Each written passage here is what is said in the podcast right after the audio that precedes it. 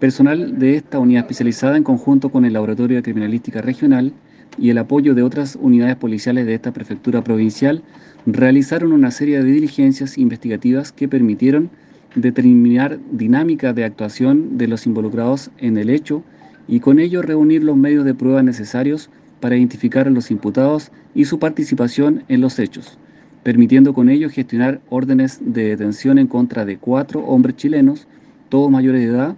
los que en horas de la noche de ayer, producto de procedimientos simultáneos en las ciudades de Puerto Montt y Puerto Varas, fueron detenidos y trasladados a esta unidad especializada